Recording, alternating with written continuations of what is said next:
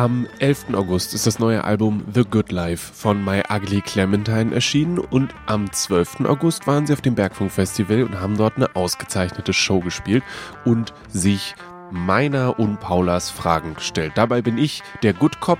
Ich frage, wie das Wetter auf Tour so ist und Paula fragt, wie sie zum Produkt Musik und zum Image des Rockstars stehen. Also, euch steht einiges bevor. Ihr hört den All You Can Eat Interview Podcast. Mein Name ist Lele Lukas und wir hören uns nach dem Interview nochmal wieder. Bis später.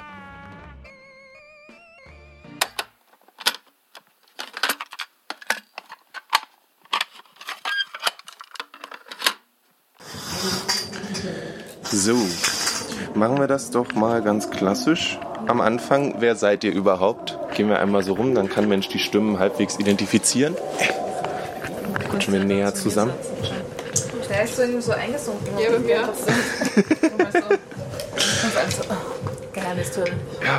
Also, wir sind My Ugly Clementine aus Wien und mein Name ist Nasti. Hallo, ich bin Sophie. Und ich bin die Mira. Okay, ihr seid äh, jetzt ja wahrscheinlich schon viel unterwegs. Gestern hat Lexi Dahu auf der Bühne gesagt, dass es schon cool ist, auch mal ein Festival zu haben, was trocken ist. Ich weiß nicht, ob sie, die Person jetzt damit uns dieses Wetter heute beschert hat. Ähm, aber wie ist es euch ergangen über die letzten Wochen? Wettertechnisch Ja? äh, von bis. Wir hatten irgendwie alles dabei. Ähm, wann war das? Vorgestern haben wir in Österreich gespielt. Äh, da war es wahnsinnig kalt, ich glaube 15 Grad oder so. Und wir hatten echt so beim Singen haben wir so die, äh, diese Dampfschwaden gesehen. Äh, das ist jetzt nicht so toll. Und wir hatten aber auch so Situationen, wo bei Sophie die Bass-Pedals einfach äh, aufgehört haben zu funktionieren, weil die, glaube ich, kurz vorm Schmelzen waren. So, oder Soundchecks bei 38 Grad in der Sonne, auch nicht so geil. Aber wir hatten alles dabei und sind mit allem gut umgegangen. Und so wie es jetzt gerade ist, so leichter Nieselregen und ein bisschen schwül, ist für mich eigentlich voll okay. Finde ich gut. Ja. Gehören jetzt die Gummistiefel zur Standardausrüstung dazu für Sitze keine Stufe. Also ich glaube irgendwo von meiner, meiner Mama irgendwie zu Hause vergraben, aber ich, selbst wenn ich weiß, es regnet, ich nehme sie nicht mit. Wie ist das bei euch? Ja, ich habe meine Doc Martens, die sind fast wie Gummistiefel eigentlich. Genau.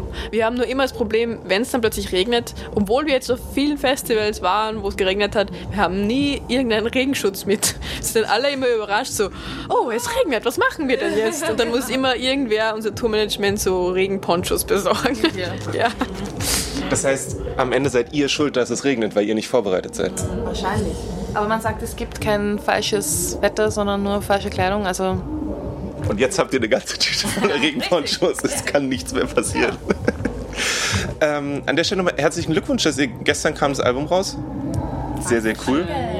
Wie ist es jetzt? Ist jetzt so was abgefallen und ihr entspannt jetzt, weil die harte Arbeit ist getan oder da wird der Kopf geschüttelt da drin? Naja, also ich, ich weiß nicht, jetzt werden es mal die Leute hören und dann werden wir mal hören, was die Leute dazu sagen und so. Aber der eine Teil ist, dass es mal draußen ist und das ist sehr, sehr schön, ähm, dass es nicht mehr nur uns gehört, sondern auch den Menschen da draußen. Und der andere Teil wird dann die Tour sein im Herbst, wo wir dann das Album live spielen werden. Und das wird es dann erst für uns, glaube ich, real machen. Ja, und äh, ich habe das Gefühl, wir sind schon seit Monaten am Dissoziieren von diesen Situationen, in die wir da reinfallen mit dieser Band, weil wirklich viele wunderschöne, tolle Dinge passieren, ähm, die natürlich auf harter Arbeit passieren. Wir haben ein ganz tolles Team, eine ganz tolle Crew, ähm, die das möglich macht mit uns.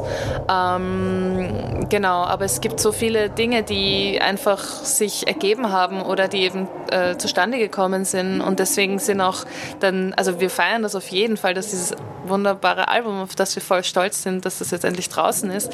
Aber es ist schwer zu greifen einfach. Deswegen, ich persönlich gehe dann immer eher so in den Live-Modus und will einfach spielen, weil das ist das, was ich wahrnehmen kann. Das kann ich tatsächlich erleben und da ist man am safesten eigentlich. Und es macht auch Urspaß. Deswegen, ja. Wie ist es, wenn dieser Stein ins Rollen kommt? Weil du eben meintest, dass sich plötzlich mehr Sachen ergeben und irgendwie ist es dann so, ich habe jetzt keine Lust, gerade mehr ins E-Mail-Postfach zu gucken, weil es zu viel Verantwortung bedeutet? Oder wie, wie sieht es aus? Sophie nickt.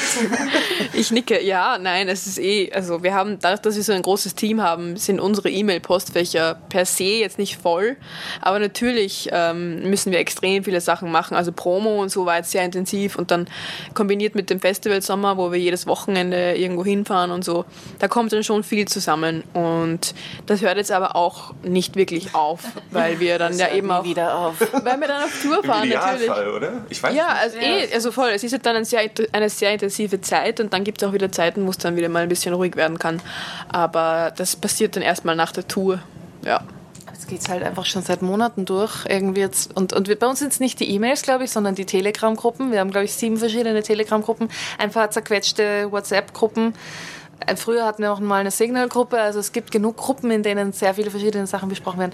Aber es macht eben, wir sind so zerrissen zwischen extremer Ekstase und Freude und Ungläubigkeit, dass das alles jetzt irgendwie läuft und gut ist. Und schon auch Erschöpfung. Kann man ruhig mal drüber sprechen auch. Also ja. Ja, mich gerade gefragt, wie ist es dann eigentlich nach einem Festivalwochenende? Kommt Mensch dann runter in der Woche oder eigentlich nicht? Oder, oder wie auch immer viel Zeit dazwischen ist, zwischen äh, ewig viel mit einem Auto wahrscheinlich oder was auch immer durch die Gegend zu fahren? Also, ich meine, wir sind prinzipiell eine Band, die sehr respektiert, dass jemand immer wieder Space für sich selber braucht und so. Und ähm, ich glaube, wir gehen dann immer in so einen Modus, dass man einfach dann sich einfach zurückzieht und dass der Montag wird zum Sonntag. äh, das ist immer ganz seltsam irgendwie. Aber ja, Zu der ganzen Woche. ja, genau. Aber ja, es ist auf jeden Fall, es ist anstrengend. Ich glaube auch, so ganz, ganz generell sagt man ja manchmal, dass wenn man Urlaub braucht, um sich wirklich von Stress zu erholen, wäre die ideale Urlaubslänge wären mindestens drei Wochen, auch wenn das utopisch ist. Aber um mal eine Woche, um mal runterzukommen, eine Woche um anzukommen und die dritte Woche, um sich zu regenerieren. Und ähm, ja, wir verkürzen das dann immer auf drei Tage. Aber wir versuchen einfach unsere Energien so gut es geht einzuteilen und dann ähm, aufzukalten für die Bühnenshow, oder damit wir da alles geben. Gibt es einfach zu Hause so eine Decke, die wird rübergezogen und nach fünf Tagen wieder aufgestanden, wie so ein.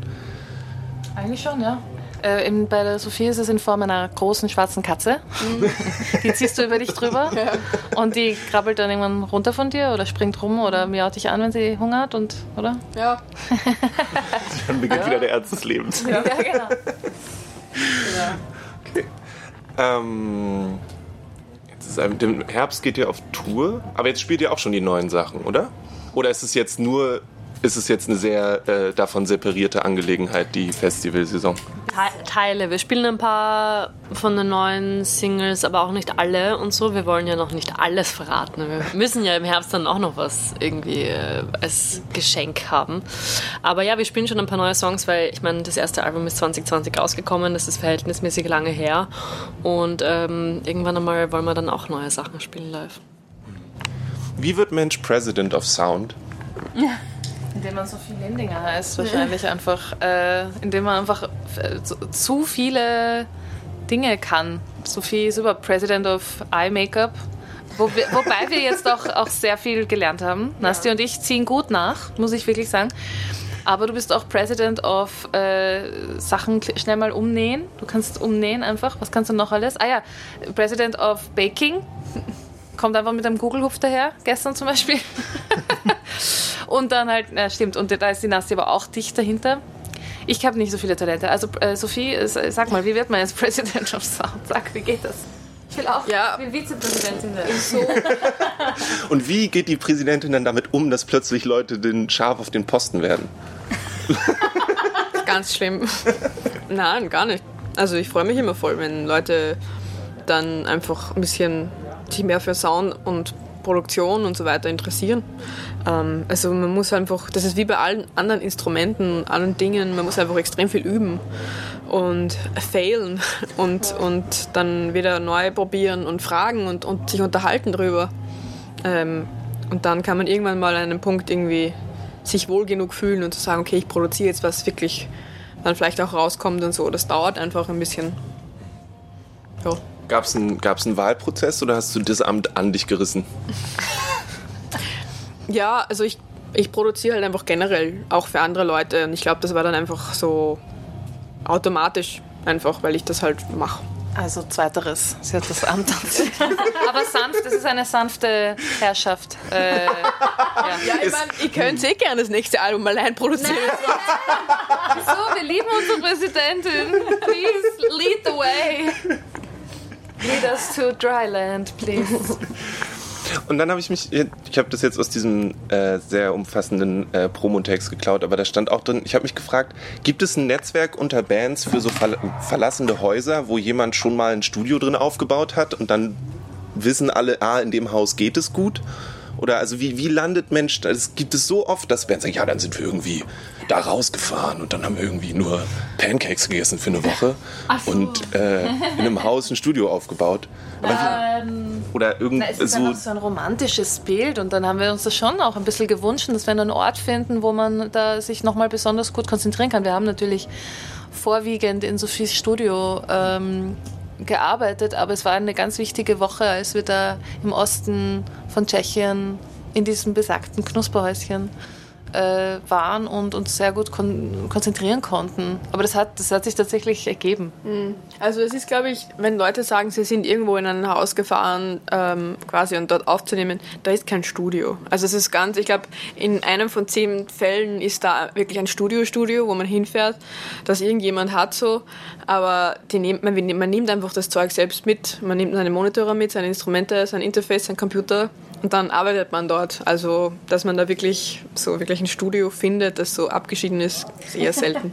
ja, und also Drums hätte man dort zum Beispiel nicht aufnehmen können und auch manche Takes, bei den Vocal Takes, mussten wir dann auch immer im Studio aufnehmen, aber was so Arrangement betrifft, Schreiben betrifft, ähm, der Album Closer zum Beispiel, How Would I Know, Would I Know, ist dort wirklich innerhalb von einer halben Stunde entstanden, wurde auch dort aufgenommen und ist auch so am Album. Ähm, genau, aber es war, glaube ich, einfach auch kreativ einfach eine äh, extrem wichtige Phase von dem her. Wie ist es denn? Seid ihr auch vor so einer Woche konstant in Kontakt oder kommt ihr dann da zusammen, um dann zusammenzuarbeiten? Meinst du hier? Da, wo wir jetzt gerade sind? Nee, zu so einer Woche, wenn ihr sagt, ihr geht für eine Woche in ein Haus oder was auch immer, um zu schreiben und so weiter ist es dann so ein, wir machen unser eigenes Ding, aber wir sind verabredet in zwei Monaten, um zu schreiben? So. Oder ist es was, was irgendwie konstant ist? Das ist so schwer zu beantworten. Es wird gerade angeklopft. Oh. Hi. wir brauchen noch ein paar Minuten. Okay. ähm, das ist schwer zu beantworten, weil wir, glaube ich, seit über einem Jahr so viel Zeit miteinander verbringen. Also wirklich sehr, sehr, sehr, also weil es viel zu tun gibt, was wir sehr, sehr, sehr gerne, sehr freiwillig tun. Und weil es wahnsinnig schön ist und viel Spaß macht. Was wolltest du fragen? Nee, das, das war gerade sehr betont. Und ich habe mich gefragt, ja. ob das. Nein, das nein, nein. Ich, ich, betone es deswegen, weil du halt das auch so gefragt hast, als würden wir das jetzt so quasi, ähm, ob, wir, ob wir uns so natürlicherweise treffen, wenn wir uns gern haben, oder ob das so quasi ein Job ist, für den man einfach Termine hat. Und ich würde sagen, es ist beides. Und wir haben uns einfach jetzt schon seit über einem Jahr, vielleicht eineinhalb, so intensiv fast jeden Tag gehört, gelesen. Wenn wir uns nicht lesen oder sehen, äh, wenn wir uns nicht sehen, dann lesen wir uns, weil wir uns halt immer schreiben oder mal TikToks schicken ja. oder Hundefotos oder Videos und so. Und äh, ich muss sagen, also es ist wirklich viel Kontakt, den wir haben, aber es ist mir, glaube ich, noch nie wäre so wenig am Arsch gegangen wie die zwei. weil, ähm, weil das gut ist und gut funktioniert und wir auch über unsere Dinge reden können, die uns dann vielleicht auf die Nerven gehen. Aber ich, ich, ich merke auch, dass wir es lernen, ähm, uns auch zurückzuziehen, weil eben, wenn man so viel arbeitet, egal ob man es miteinander tut oder alleine, man braucht einfach Zeiten, wo man niemanden sieht. Das, das, das, haben wir auch gemeinsam, dass wir das alle brauchen. Wir waren ähm, letzte Woche hatten wir in Berlin einen Promotag und wir hatten davor ein Wochenende, wo wir mal nicht gespielt haben. Und wir waren dann bei diesem Promotag so aufgekratzt, weil wir uns einfach weil es ungewohnt war, dass wir uns jetzt eine Woche nicht gesehen haben und haben, wir waren einfach nur wie so aufgekratzte Kinder, die sich wieder seit langem sehen, was sehr lustig war. Aber ja, ähm, also auf jeden Fall natürlich das ist so, wie man sich vorstellen kann, mit gewissen Leuten ist man total eng befreundet, aber zusammenwohnen zum Beispiel wäre vielleicht keine Idee. Und dass man in einer Band irgendwie kompatibel ist und dass es ausgeht, da muss man eben, so wie du sagst, ähm, das ist schon sehr viel wert, weil man sich möglichst wenig nervt. und das ist das absolut liebevollste, was ja. es gibt, wirklich. Mich nerven nämlich alle Menschen extrem. Mich nervt wirklich jeder Mensch extrem. Egal wie toll es ist, außer die Sarah. Aber, so, aber sonst ähm, finde ich auch, dass das ein großes ähm, Attribut ist, wenn man, wenn, man, wenn man das übereinander sagen kann. Und es ist auch so, dass ich bei dieser Probe zum Beispiel, habe ich mich so bemüht, dass ich euch nicht eben die Woche davor die ganze Zeit alles schreibe, was ich so erlebe, damit ich es euch mal nach einer Woche einfach wieder in echt sagen kann. Und dann war ich so, oh mein Gott, das habe ich noch gar nicht erzählt. ja. Das klingt voll gut. Es klingt aber auch danach, als ob es was ist, was ihr auch irgendwie in der Zeit dann auch gelernt habt. So, dass diese Zeit da sein muss und so weiter ja. und so fort. Werden wir auch weiterhin lernen, wahrscheinlich. Also ich glaube, je mehr man Zeit miteinander verbringt, das schaut gerade so aus, als würden wir immer mehr Zeit miteinander verbringen. Sophie sieht aus, als würde sie sich auch drauf freuen. ähm, genau, und umso mehr Einzelzimmer sind auch so ein, ein Zauberwort. Einzelzimmer, ich schnarche, ja, sorry. Ähm, genau, und äh, Badewannen, Katzen, diese Sachen braucht man dann und dann geht's, glaube ich. Ich habe eine Frage. Diese Katze. Kannst du mir aufzeichnen? Nee, ähm, es ist ja so, ihr äh, als Band, ihr bewegt euch ja im Musikbusiness, in der Musikwirtschaft so und vor allen Dingen auch auf der einen Seite mit steigendem Erfolg und dass euch mehr Leute sehen wollen und hören wollen, das ist ja immer sehr gut. Damit, wir haben es ja schon angesprochen, steigt natürlich auch ein, ein Druck so und ähm, beziehungsweise wenn ihr zum Beispiel so ein Album produziert oder auch die Band, man kann ja sagen, das ist ein Produkt. Empfindet ihr das so oder merkt ihr, dass ihr da gegen bestimmte Dinge dann anarbeiten müsst oder wollt, weil ihr sagt, nee, das das geht uns zu weit oder das entspricht nicht der Idee, wie wir vielleicht mal losgelaufen sind? Eine extrem super Frage. Danke. Äh, darf ich anfangen, sie zu beantworten? Oder liegt euch was auf der Zunge? Ähm, ja, zuerst mal, ja, das ist auf jeden Fall einem bewusst, dass das auch ein Produkt ist, dem kommt man irgendwie nicht aus. Ich bin halt auf jeden Fall Romantikerin und kann das, also das geht nie weg. Das ist für mich auch einfach ein ganz besonderes Teil aus uns, aus mir ist, dass man da fast ein bisschen, ja, es ist voll riskant, sowas, was einem so wichtig ist, da so eben als Produkt rauszulassen, was, wo, wo jetzt alle dann eine Meinung dazu haben und so weiter. Ähm, aber ich habe auf deine Frage in Wahrheit nicht wirklich eine Antwort, nur dass einem das bewusst ist und dass man sich halt denkt, egal wie viel antikapitalistische Gedanken man sich macht und je mehr man versteht, wo man da drin ist, in was für einem System, jetzt gar nicht nur als Musikerin, sondern generell als Konsumentin etc. und eben in allen Kunstformen auch. Ähm, man denkt halt darüber nach und man kommt halt nicht so wirklich raus, weil man möchte halt irgendwie seine Miete zahlen und man möchte gern was machen, was einem Spaß macht und nichts, was einen einfach die Seele raubt. Und daher die Antwort gibt es irgendwie noch nicht ganz, aber da hebt schon unsere Masterstudentin. Entschuldigung, Entschuldigung, Entschuldigung. Na, ähm, ja, na, das stimmt voll. Ich glaube, wir haben schon einmal drüber geredet. Also einerseits haben wir uns tatsächlich beim zweiten Album zum Beispiel keinen Druck gemacht. Mhm. Wirklich nicht. Also es war ganz klar für uns, wenn wir nicht Lust haben, ein zweites Album zu schreiben, dann schreiben wir keines. Und ich glaube, es gibt immer so einerseits so das Prozentuelle, dass man im Prozess vom Bewerben, Marketing etc. merkt, okay, welche Entscheidungen wollen wir irgendwie treffen? Was, wie sehr wollen wir uns als Produkt vermarkten, welche Entscheidungen wollen wir da treffen. Und da sind wir einfach sehr oft so, ja, wir verstehen, dass gewisse Sachen gehören dazu, äh, damit Dinge klappen, damit man Geld damit verdient und ähm, möglichst viele Dinge, wo wir sagen, die wollen wir nicht machen, machen wir auch nicht. Aber es ist einfach immer ein zweischneidiges Schwert irgendwie und für uns ist das Wichtigste, wenn wir nicht Lust haben, wenn nicht die kreative der kreative Kern da ist, dass wir die Musik machen wollen, dass wir sie so machen wollen, wie wir sie machen, dass das zweite Album vielleicht für Leute rougher klingt als das erste und nicht glatter klingt, was vielleicht für manche Leute, wo man sagt, dass das zweite manchmal noch manchmal glatter wird in einer Popwelt, keine Ahnung, äh, dann machen wir das so und ähm, sonst machen wir nicht weiter. Also das ist ganz klar. Deswegen, ich verstehe, man kann sich dem schwer entziehen.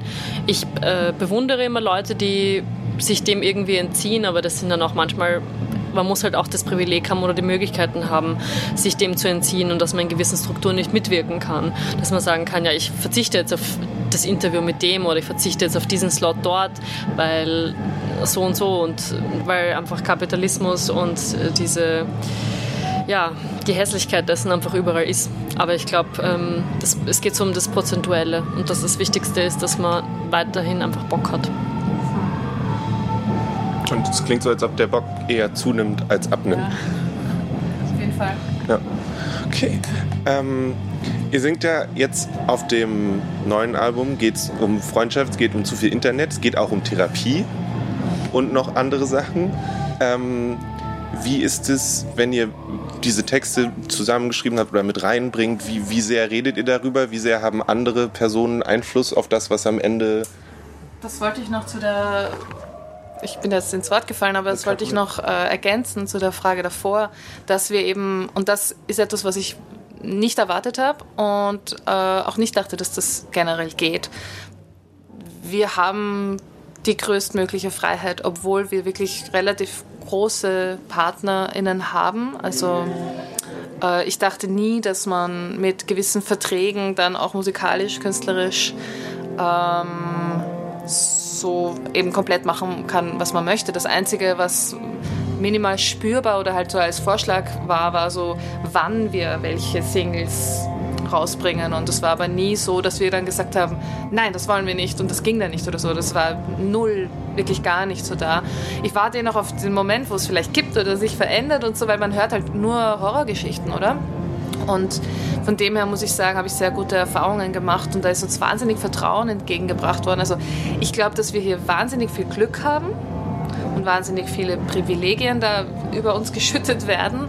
Äh, genau, also wie soll ich sagen, das klingt so blöd, aber ich bin so noch so ein bisschen unsicher und warte, dass irgendwas passiert, aber bis jetzt ist äh, alles wirklich sehr, sind wir sehr frei in unserem Schaffen und können da auch wirklich gut ähm, navigieren. Ich, ja, ich glaube, ich meinte das gerade weniger als von außen, sondern auch unter euch. Ah. Also, ich, nee, kein Problem, es war, war, total gut, das auch zu hören. Es ist schön, dass es so, dass es so gut funktioniert. Ähm, aber eben, ich frage mich das manchmal, wenn Menschen schreiben irgendwie Songs, die sehr, sehr persönlich klingen und es muss ja irgendwo davor was passiert sein, wo die ganze Gruppe drüber gesprochen hat. Also ich glaube, das Ding ist, das Album ist ein Album, wo es, wenn man es grob betrachtet, um Kommunikation geht. Und vor allem um Kommunikation in Freundinnenschaften, generell in Beziehungen. Und das ist ein Album von uns dreien als ähm, Freunde. Und es ist halt auch so, dass man sich, wenn man ja, befreundet ist, einfach viel erzählt. Und ich glaube, das Album war genau sowas. Wir haben uns einfach gegenseitig unsere Geschichten erzählt. Und ähm, da wir sehr ähnlich sind in ganz vielen Empfindungen und so, hat sich jeder irgendwie re also relaten können mit dem Ganzen. Und ähm, auch wenn es jetzt so wäre, dass zum Beispiel jetzt einer von der Band jetzt mit einer Geschichte kommt, die mir, die ich vielleicht jetzt nicht nachvollziehen kann oder wo ich sage, okay, ich bin einfach nur eine Zuhörerin, dann wäre das auch okay, weil das dann die Geschichte der Person ist, die wir jetzt gemeinsam uns anhören. Ähm, also das war immer schon so, dass einfach diese Geschichten dann eine Geschichte von uns dreien wird und wir die gemeinsam aufarbeiten und ähm, schreiben. Und wenn jemand dann meint, so hey cool, könnte man den Satz vielleicht dann noch so noch und so noch schreiben, dann war das auch immer okay, weil, weil man weiß, man will halt einfach das Beste ähm, erzählen können in einem Song. Und das ähm, ist deswegen auch, deswegen war es auch so smooth. So, wir, wir erzählen uns da einfach quasi unsere Erlebnisse und fühlen da rein, weil wir uns das auch oft teilen in Erlebnissen, weil, uns, weil es uns oft gleich geht und so. Also, ja. Cool, schön. Hast du noch was? Ich habe noch was, ja. Äh, das frage ich tatsächlich gerade eigentlich fast alle Bands und Musikerinnen, die ich interviewe, weil ich da so eine kleine Sammlung mache. Und zwar, ich will mich auseinander, setze mich auseinander mit dem Bild des Rockstars. nicht so falsch für uns. Wir fühlen es nicht. ähm, genau, weil ähm, also das ist tatsächlich eine spannende Frage, vielleicht auch äh, in dem Anzug, wie seid ihr zum Beispiel, also ihr seid wahrscheinlich ja auch mit einem Bild von einem Rockstar aufgewachsen, was jetzt gerade in den letzten Jahren zum Glück endlich mehr und mehr dekonstruiert wird. So leider dann auch oft aus den Geschichten, dass schlimme Sachen auch ans Tageslicht kommen, aber damit halt auch so ein Denken einsetzt bei Leuten. Moment mal, wa warum himmeln wir vor allen Dingen den Mann ne, auf der Bühne da an? Aber betrifft ja auch Flinterpersonen. Irgendwie, das dachte ich auch, wenn ich auf Konzerten stehe, gerade beim Festival, man steht unten und man guckt so hoch. Ne? So, aber da kommt schon eine Meldung. Aber letztendlich seid ihr ja Leute wie du und ich. Wie, was sind eure Empfindungen auch zu, oder Gedanken auch zum Thema Rockstar oder Rockstar sein auch?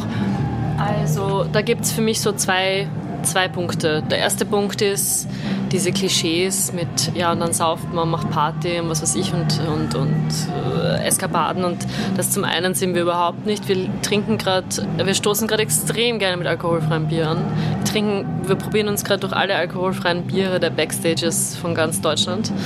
Ähm, wir spielen manchmal gerne Brettspiele, wir sind gerne untereinander als Gruppe, wir schauen gerne zusammen Filme, wir haben gern Spaß, wir schlafen gern, wir sind gern äh, ausgeruht. Aber ähm, ja, da, wir schauen gern Serien zusammen. Das ist das eine, das sind mal so diese harmlosen Klischees. Und das zweite, was uns sehr beschäftigt, ist einfach ähm, Machtmissbrauch. Äh, unter, dem, unter dem Titel von Rockstar. Letztens hat einmal eine äh, Politikerin in Österreich mal gesagt, dass äh, Rockstar-Tum und Rock'n'Roll einfach nur so eine eine männliche Erfindung von etwas ist, um Machtmissbrauch zu legitimieren. Also mhm. ein gewisser ein Teil des Images ist eigentlich nur Machtmissbrauch und wird aber legitimiert mit irgendwelchen äh, Narrativen rund um Musik und was weiß ich und irgendwelche Lebensstile, die Musiker äh, haben. Und was uns oder mich beschäftigt, ist zum Beispiel auch, okay, auf einer, auf, on a small scale natürlich, ich will jetzt auch nicht sagen, boah, man, wir sind ja Stars. What the actual F, aber und dann steht man auf der Bühne und kommen Leute nachher zu einem. Ähm, da ist einfach, das ist einfach ein Unterschied. Da ist einfach mhm. eine Hierarchie da. Eine Person kann einen anhimmeln oder kann, weil du auf der Bühne stehst, bist, bist du plötzlich ist das interessanter. Und ich finde, dass man da einfach eine große Verantwortung hat, dass wenn dann Leute zu einem kommen, nach der Show, Jugendliche zu einem kommen, wenn, ich weiß nicht, wenn mich zum Beispiel jemand fragen würde, ja, hey, boah, du spielst bei der Band, hey, gehen wir mal auf einen Café.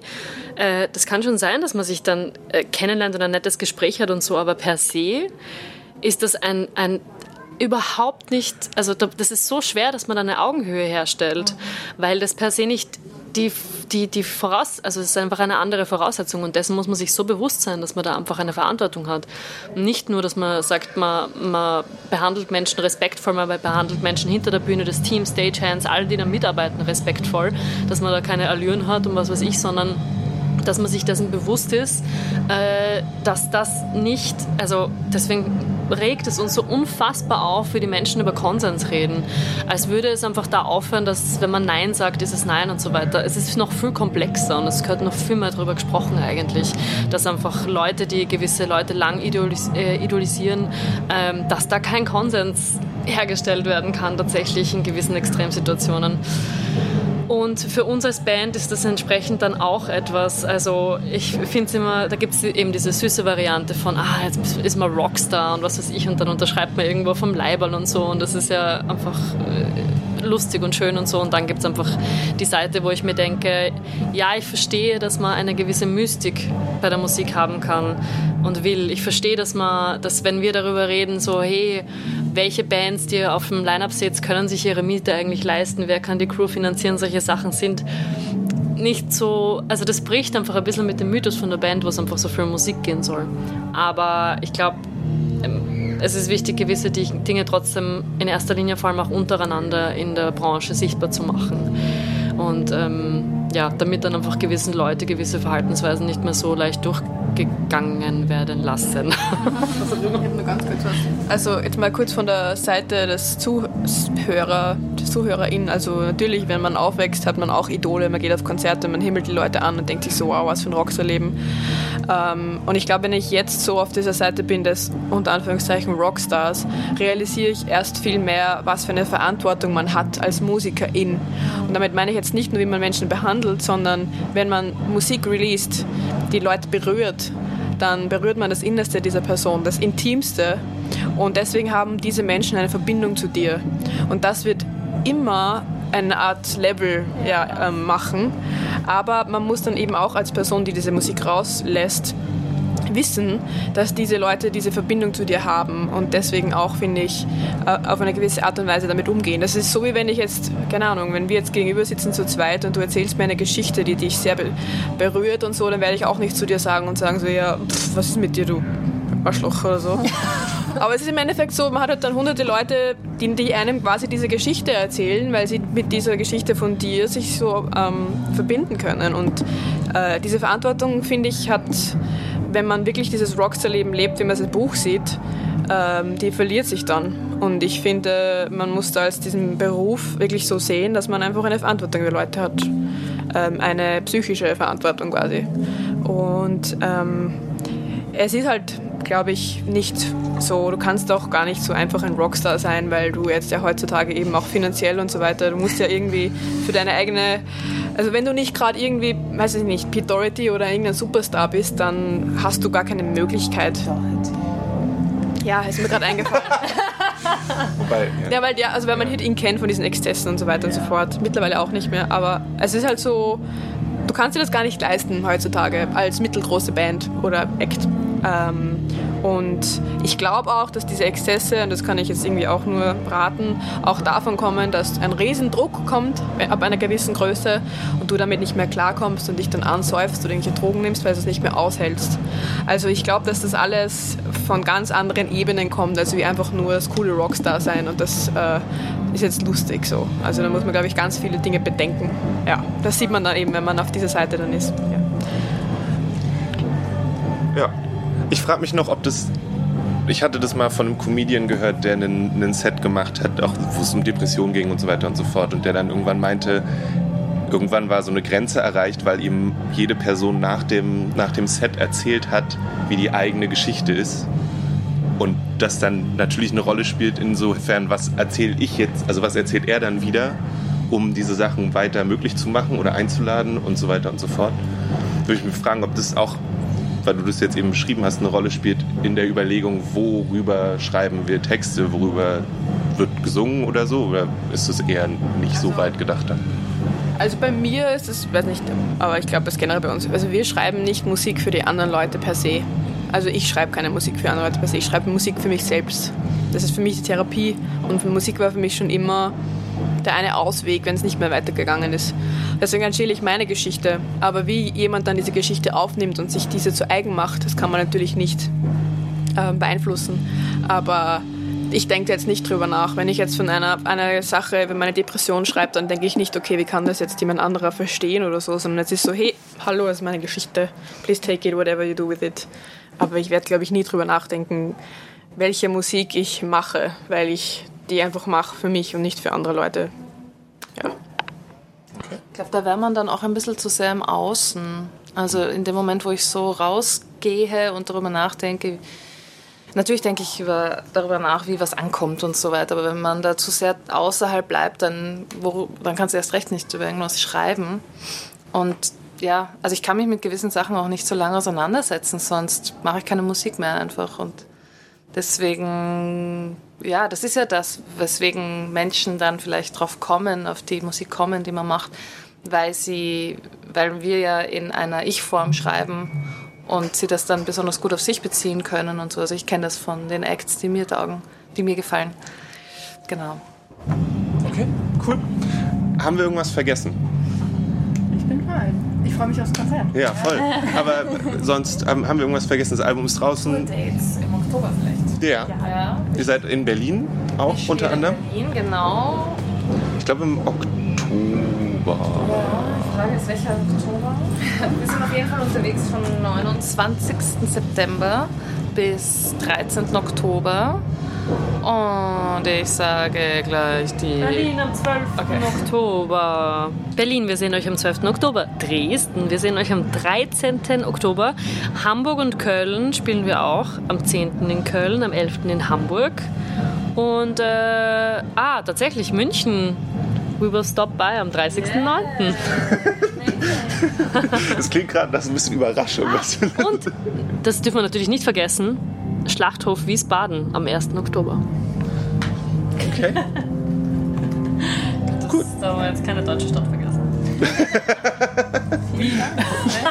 Ich erlaube mir an der Stelle, das nochmal ganz kurz zusammenzukürzen. Am 10.10. .10. spielt die Band in Köln im Club Bahnhof Ehrenfeld, am 11.10. in Hamburg im Knust und dann am 12.10. in Berlin im Hole 44, am 13.10. in Dresden in der Groove Station und am 10.11. dann nochmal in Wien in der Arena. Das neue Album, wie gesagt, von My Ugly Clementine heißt The Good Life. Wenn ihr einen Anspieltipp braucht, dann probiert es doch mal mit Feed Up oder mit Circles, wenn ihr die nicht eh schon im Radio die ganze Zeit hört. Wenn euch das hier gefallen hat, lasst uns gerne ein Like da auf äh, den gängigen Podcast-Plattformen. Likes sind da 5-Sterne-Reviews. Wir bedanken uns ganz herzlich, wenn ihr sagt, hey Mensch, äh, cooler Podcast, hast du YouTube gemacht, Herr Lukas und die Paula auch. Dann schreibt uns gerne auch eine E-Mail an info at dragonseedeverything.com. Wir würden uns riesig drüber freuen. Und ihr könnt generell auf dragonseedeverything.com all unsere Podcasts und Interviews und was nicht sonst noch alles finden, nachhören und genießen. Der Podcast heißt übrigens auf allen Podcast-Plattformen All You Can Eat Interviews. Also kauft euch The Good Life, ist äh, ein sehr gutes Album und äh, wir hören uns beim nächsten Mal. Tschüss. I dedicate this program to the fight against crime. Not merely crimes of violence and crimes of dishonesty, but crimes of intolerance, discrimination and bad citizenship. Good night and good luck.